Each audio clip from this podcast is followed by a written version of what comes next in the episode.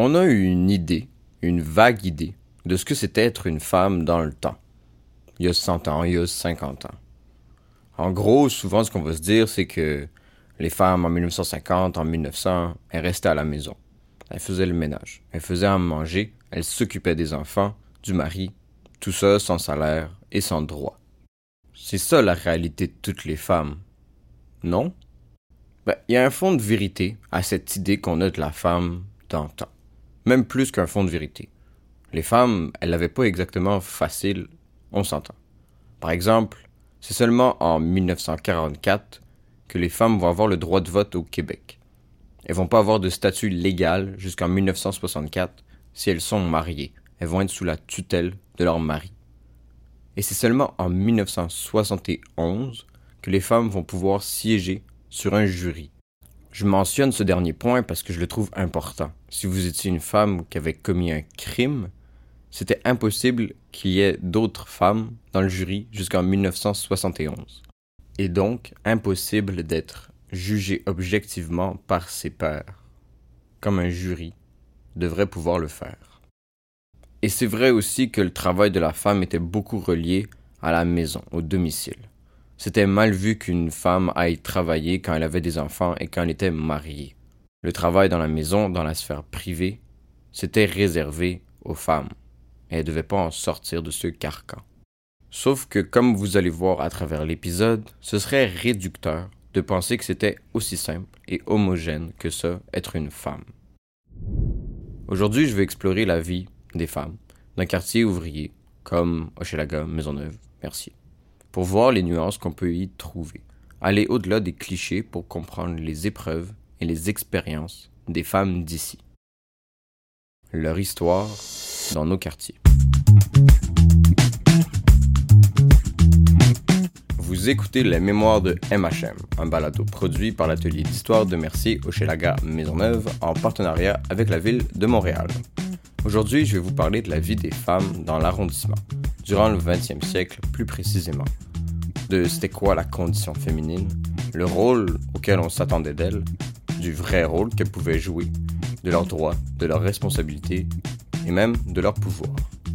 Et vous en faites pas, dans cet épisode, je vais me taire plus que d'habitude et laisser les femmes prendre la parole. Bonne écoute.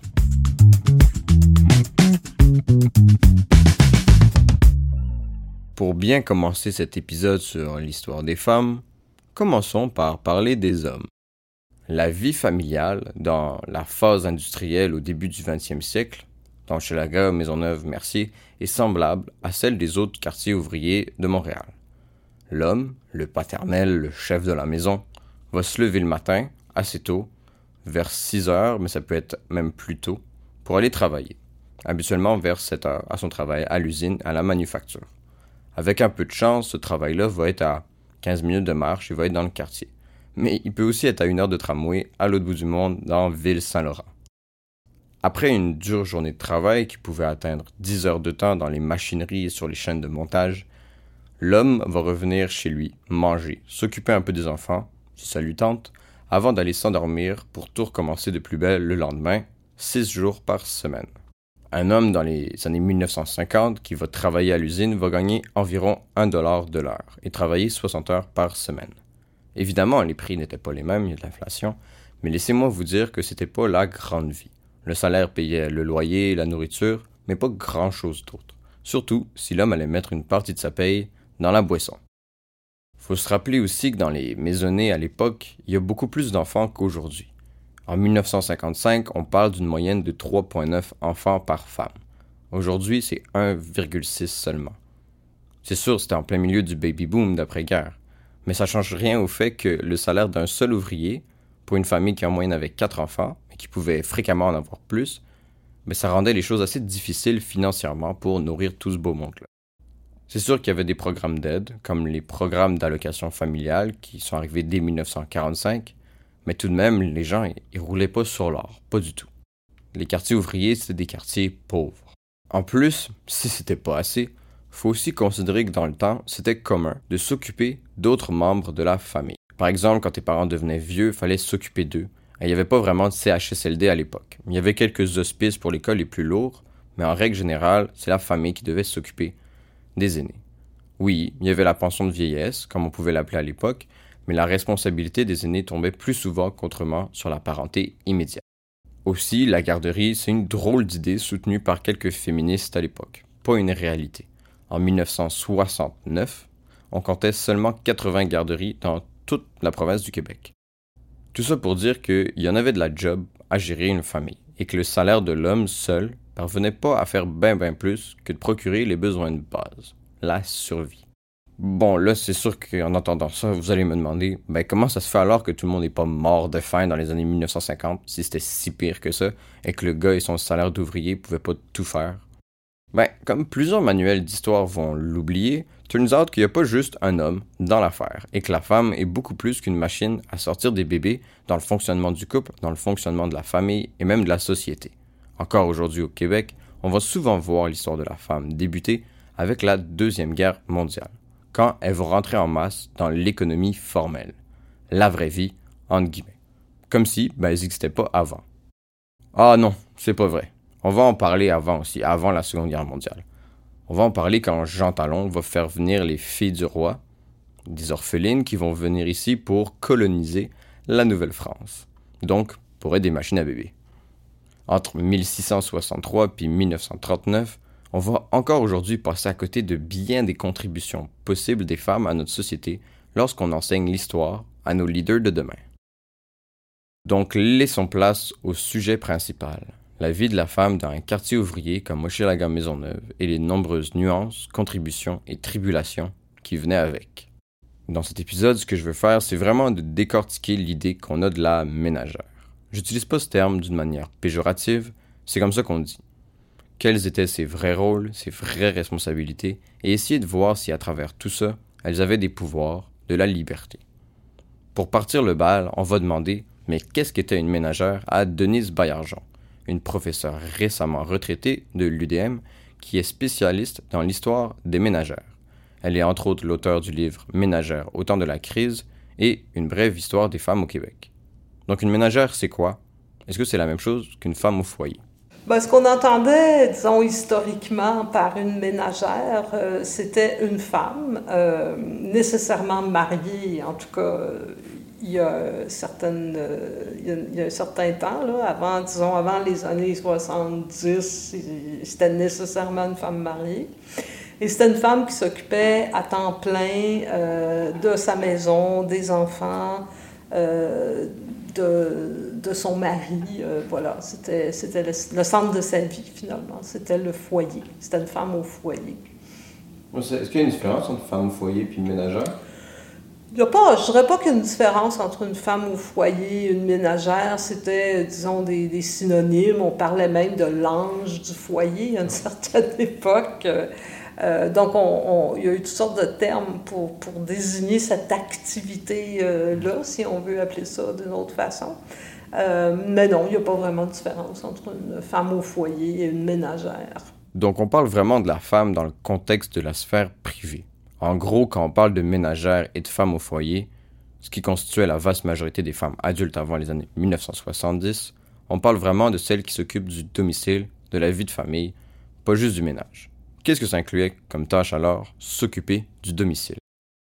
Quand on pense à ménagère, on pense euh, spontanément aux tâches ménagères, hein, c'est-à-dire euh, au fait de euh, nettoyer la maison, de faire la lessive, les repas, la vaisselle, etc., etc. Mais c'est un travail qui avait comportait beaucoup plus de tâches que ça finalement. Euh, on fait généralement entrer, les historiennes en tout cas, font généralement entrer dans euh, les tâches ménagères ou, les tâches accomplies par les ménagères, le fait aussi d'élever les enfants. Donc, c'est pas seulement de faire du ménage, c'est aussi de prendre soin des enfants, euh, d'avoir les enfants, de les élever, d'en prendre soin et euh, fait aussi partie euh, de ces tâches le fait d'assumer certaines responsabilités, comme par exemple faire les courses, s'occuper d'aller faire le marché ou s'occuper d'aller acheter ce qu'il faut pour la maison, ce qu'il faut pour les enfants aussi, pour le mari très souvent. Donc, tous les achats, toutes les activités de consommation, ça fait aussi partie euh, du travail d'une ménagère. Et à ça, on pourrait ajouter aussi euh, des activités de gérance, c'est-à-dire gérer, par exemple, les finances familiales, parce que très souvent, c'était les femmes qui géraient l'argent du ménage, donc il y avait ça. Euh, en fait, à une certaine époque, dans la classe ouvrière, les hommes remettaient toute leur paye à leurs femmes. Parfois, ils se gardaient un petit montant pour eux, là, pour les billets de tramway ou les cigarettes, parce que tout le monde fumait à un moment donné. Mais euh, souvent, les femmes recevaient toute la paye du mari, puis il fallait qu'elles s'occupent. Ben, ça range avec ça, finalement.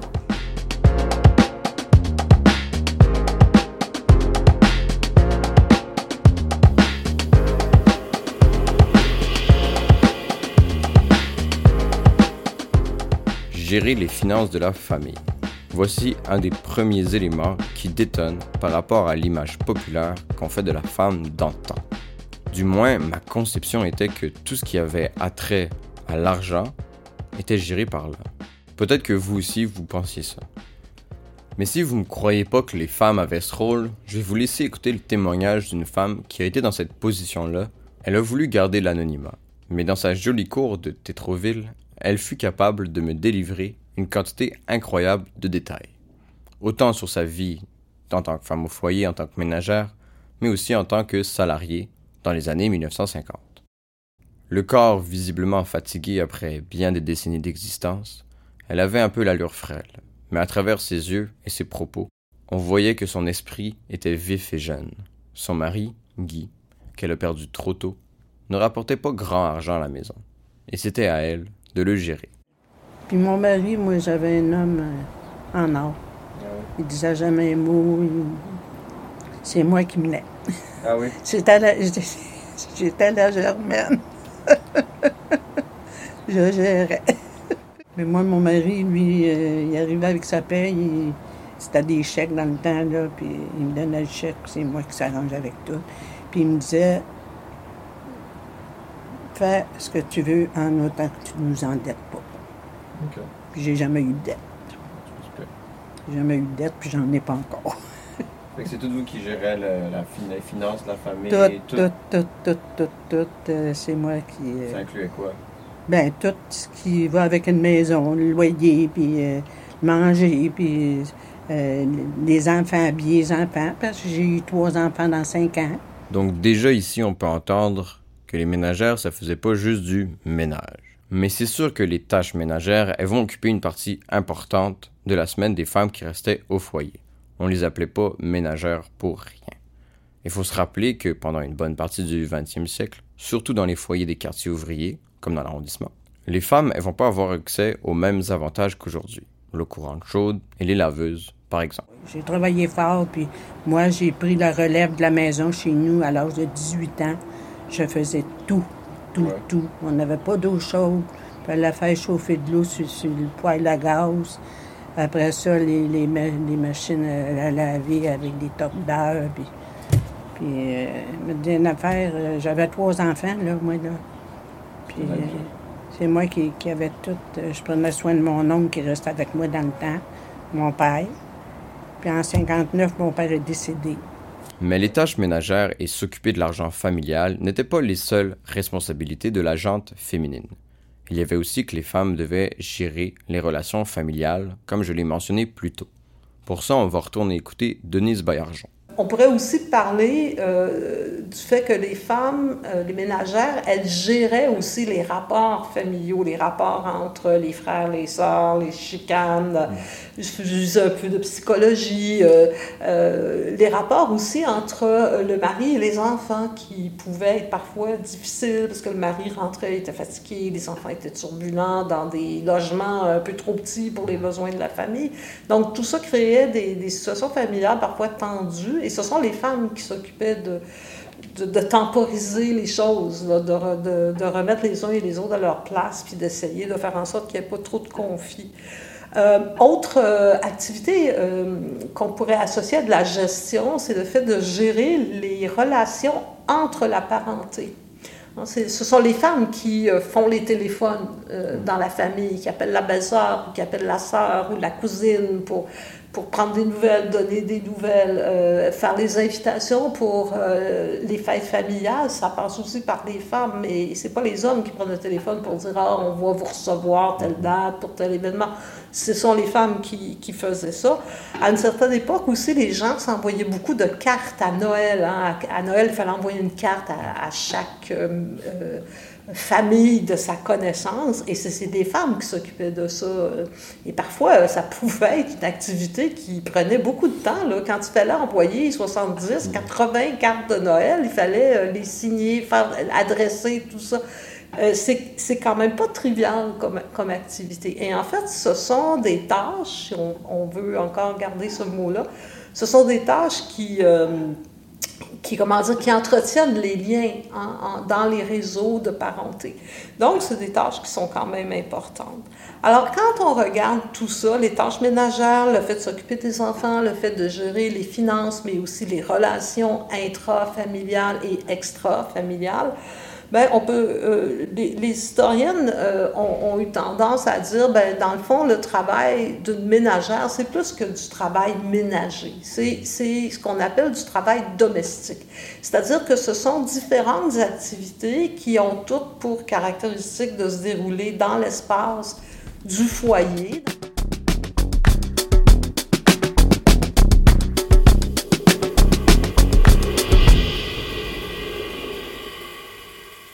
Quand j'entends ça, que les femmes étaient responsables de tant d'affaires dans la vie familiale, l'éducation, les finances, les relations avec la famille, je trouve que ça fait beaucoup, évidemment. Mais je trouve aussi que les femmes avaient beaucoup de pouvoir. Après tout, celles qui décidaient comment dépenser l'argent, comment éduquer les enfants, comment gérer les relations familiales. Donc après tout, c'était des femmes qui avaient beaucoup d'influence sur la vie de leur famille. En apparence, ça paraît logique. Mais les avis diffèrent sur ce Ça, c'est un grand débat, en fait, chez les historiens. Hein. Est-ce que les femmes avaient ou pas du pouvoir? Les avis sont partagés. Moi, je dirais que les femmes avaient beaucoup de responsabilités. Et que, un peu par défaut, les hommes leur abandonnaient les responsabilités domestiques. Parce que, de toute façon, les hommes n'étaient pas là. Les hommes faisaient de très longues journées de travail à l'époque. Hein. L'usine, c'était 8 heures par jour, mais 8 heures complets, puis même au début du 20e siècle, c'était plus 9 heures par jour. Les hommes travaillaient le samedi matin. Hein. Les semaines de travail, c'était souvent 5 journées et demie.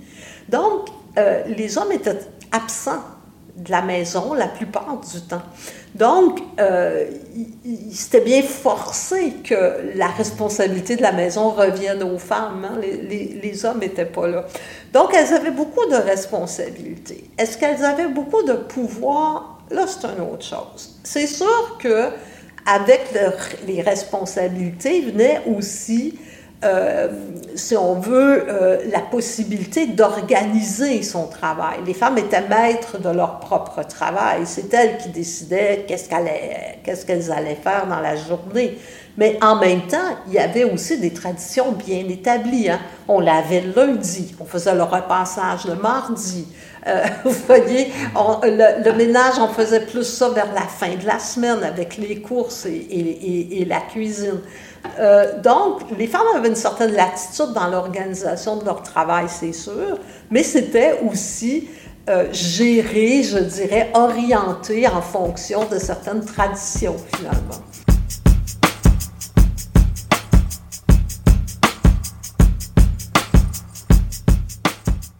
Bon, mais qu'est-ce que ça nous dit, ça, du pouvoir? Ben, moi, je ne suis pas partisane pour dire que les femmes avaient énormément de pouvoir dans la, dans la famille. C'est vrai que c'est elles qui géraient l'argent, mais c'était de l'argent qui leur venait de leur mari. Et moi, toutes les femmes que j'ai interviewées, elles m'ont toutes dit qu'elles étaient très conscientes de gérer de l'argent qu'elles n'avaient pas gagné elles-mêmes. Hein? Alors, euh, elles étaient conscientes de ça. Elles avaient de l'argent entre les mains, oui, mais ce n'était pas de l'argent qui était à elles. C'était de l'argent qui avait été gagné à la sueur de leur front, du front de leur mari. Et donc, et ça, euh, ça faisait en sorte que cet argent-là, elles y faisaient souvent très attention. Ensuite, il faut aussi savoir que souvent, les hommes remettaient l'argent à leurs femmes parce qu'eux-mêmes n'avaient pas le temps d'aller faire les courses et d'aller voir le propriétaire pour payer le loyer, des choses comme ça, mais aussi parce que très souvent, les salaires masculins étaient insuffisants. Hein, les hommes ne gagnaient pas assez pour euh, vraiment assurer le minimum euh, à la famille. Et quand les choses allaient pas bien, quand il manquait d'argent euh, à un moment ou l'autre, ben, les hommes, s'ils avaient délégué la responsabilité de gérer cet argent-là à leurs femmes, ils pouvaient toujours reprocher à leurs femmes de mal gérer l'argent. Vous voyez, il y avait un petit il y avait une espèce de petit jeu un peu pervers, tu sais. Euh, oui, mais qu'est-ce que tu fais avec l'argent? Je te l'ai donné, tu as mon salaire, puis tu n'arrives pas, puis blablabla. Alors que, euh, donc, les hommes pouvaient toujours en faire reproche à leurs femmes de, de ça, alors qu'en réalité, c'est parce que leur capacité de pourvoyeur n'était pas suffisante. Mais les hommes refusaient d'affronter finalement cette réalité-là, que souvent leur salaire était insuffisant pour faire vivre une famille. Parce que ça, ça les remettait en question, ça remettait en question euh, le rôle que la société leur attribuait, qui était de faire vivre leur famille. Et la preuve de ce que j'avance ici, c'est que plus on monte dans l'échelle sociale, plus on constate que les femmes ne gèrent plus l'argent du ménage. Dans la classe ouvrière, le pattern général, c'est vraiment l'homme qui rentre euh, à la fin de la semaine et qui remet à sa femme presque la totalité de son salaire, sinon la totalité de son salaire. Après, quand on arrive dans la classe moyenne, où là, les hommes gagnent mieux leur vie, ben là, euh, il se met en place un système plus égalitaire. Très souvent, là, les hommes et les femmes vont gérer ensemble l'argent. Puis comment on va surtout dépenser le surplus, parce que c'est ça qui est intéressant, c'est quand on arrive à avoir assez d'argent pour pouvoir se payer euh, un peu de luxe finalement. Et puis quand on arrive en, haut de l'échelle sociale, souvent les femmes ne savent même pas combien leur mari gagne. Parce que là, il y a tellement d'argent que c'est les hommes qui prennent la chose en main. Hmm. Alors, le fait de gérer de l'argent quand on, quand on, quand, le fait de remettre aux femmes la gestion de l'argent dans la classe ouvrière, pour moi, ce n'est pas un indice que les femmes avaient du pouvoir. C'est plutôt un indice du fait que les hommes se débarrassaient à bon compte d'un casse-tête permanent parce que assurer la survie de la famille avec des salaires insuffisants, c'était plutôt un casse-tête qu'autre chose.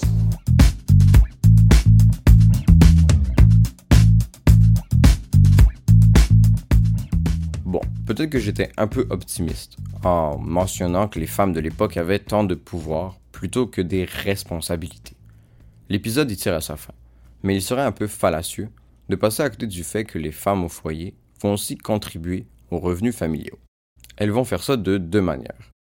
Un, souvent, elles peuvent avoir des petits contrats à faire à la maison pour arrondir les fins de mois. Réparer des vêtements, trucs comme ça. De deux, et surtout après la Deuxième Guerre mondiale, quand la demande pour les emplois va augmenter, et que le travail à la maison est facilité par les nouveaux appareils électroménagers, comme la laveuse, le micro-ondes, les femmes mariées vont se retrouver à travailler à l'extérieur de la maison sur le marché du travail.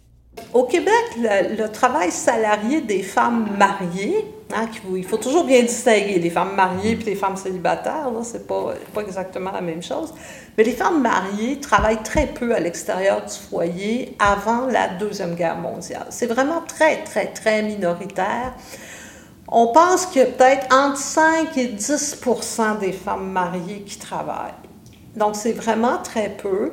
Et les femmes mariées qui travaillent, elles le font souvent quand le mari euh, n'est plus capable d'avoir un emploi. Donc, quand le, quand le mari est au chômage, ou par exemple, ça arrive dans le cas de femmes dont le mari est un accidenté, parfois un accidenté du travail, et là, cet homme-là devient handicapé, ne peut plus gagner sa vie. Donc, c'est dans des situations vraiment très, des situations d'urgence, des situations un peu extrêmes que les femmes mariées travaillent.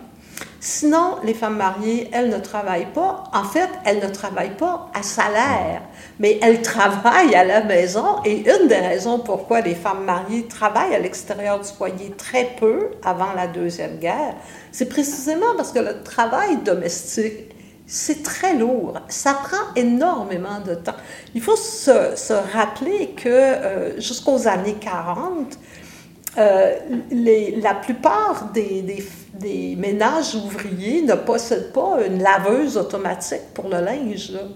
Euh, alors, faire le lavage avec un moulin à tordeur, comme on appelait ça dans le temps, ça prenait toute une journée, là, juste faire ça. Il faut se rappeler aussi que très souvent dans les foyers ouvriers, on n'avait pas l'eau chaude courante, on avait seulement l'eau froide courante. Donc, il fallait remplir des bacs d'eau, les faire chauffer avant même de commencer à penser à laver le linge. Il fallait passer ce linge de haute il fallait l'étendre. Et il y avait très peu de tissus, enfin, il n'y avait pas de tissus euh, permanent press, des tissus infroissables. Euh, donc, tous les vêtements, les draps, les chemises euh, du mari, tout ça, ça devait être repassé. Alors, le repassage, c'était presque une autre journée complète de travail. Alors, les femmes avaient vraiment, elles devaient vraiment consacrer beaucoup de temps à leurs tâches ménagères. Ce qui fait qu'elles euh, n'avaient pas vraiment de temps pour, euh, pour aller travailler à l'extérieur. Ou si elles le faisaient, dans le cas des quelques-unes qui le faisaient, ben là, il fallait qu'elles comptent sur souvent soit le mari qui restait à la maison, mais soit d'autres femmes, peut-être la, la, mère, la grand-mère, donc, euh, pour compenser.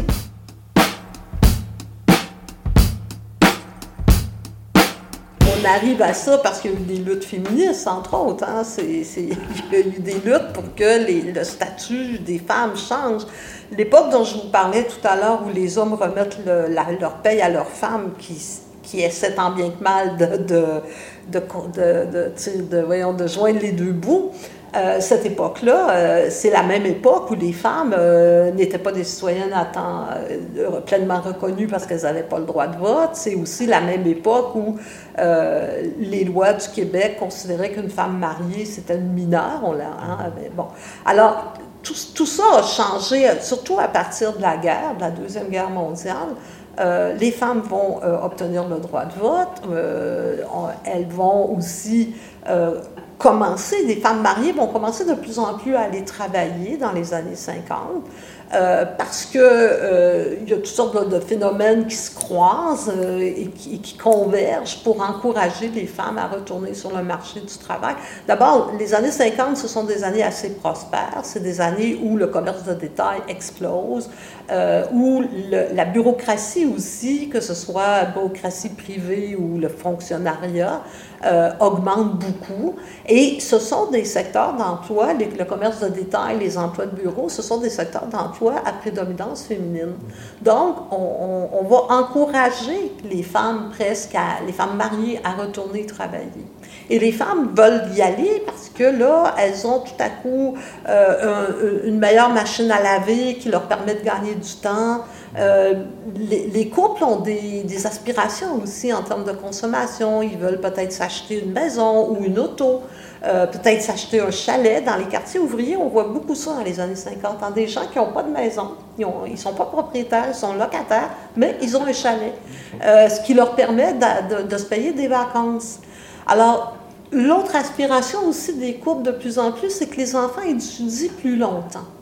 Hmm? La classe ouvrière commence à se dire que ben, il faudrait peut-être essayer d'encourager les enfants à aller à l'école un petit peu plus pour que euh, les enfants aient un meilleur sort que les parents. Donc, euh, la mère va aller travailler pour pouvoir maintenir les enfants à l'école plus longtemps, pour pouvoir acheter certains biens de consommation qui se développent à cette époque-là.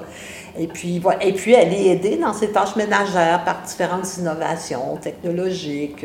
Les aliments préparés, par exemple, ça commence beaucoup dans les années 40-50, les TV dinner, mais aussi les gâteaux Duncan qui, bon, vous voyez, tout ça arrive à cette époque-là. Et là, ça fait une espèce de faisceau de phénomène qui va encourager euh, l'entrée des femmes sur le marché du travail, l'entrée des femmes mariées. Là, il y en a de plus en plus de femmes mariées qui travaillent.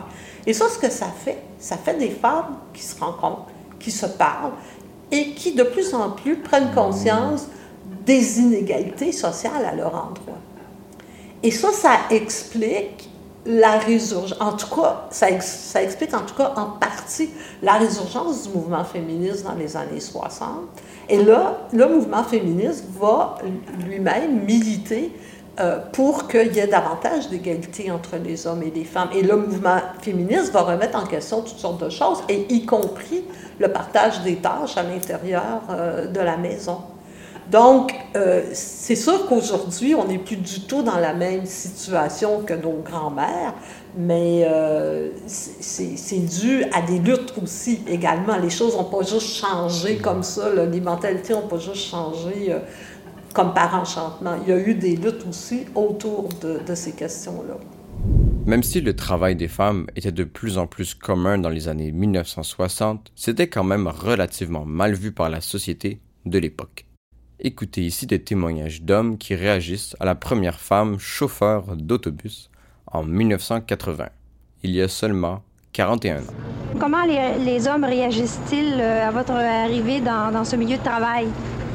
Bon, vis-à-vis de moi, les autres chauffeurs euh, devant moi euh, sont très coopératifs et puis ils ont l'air d'aimer ça.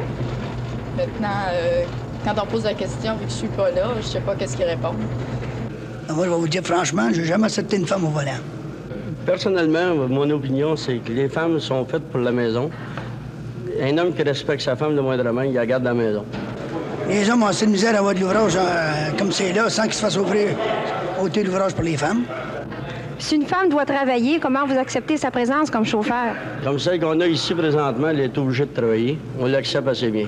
Les premiers temps, c'était dur pour nous autres et elle. Mais aujourd'hui, tout, tout s'accorde vrai mariage. Dans ce temps-là, il n'y avait pas beaucoup de femmes qui travaillaient à l'extérieur. Puis c'était la mentalité des hommes qui ne voulaient pas que les femmes aillent travailler à l'extérieur. Puis lui, c'était pas par jalousie ou quoi que ce soit, mais quand tu as des enfants, tu restes à la maison, tu prends soin de tes enfants. C'est ça. Lui, c'était ça, c'était sa mentalité. Mais il n'a jamais été contre j'aille travailler, par exemple. Aussitôt que j'y ai dit, il dit Regarde, c'est toi qui le sais.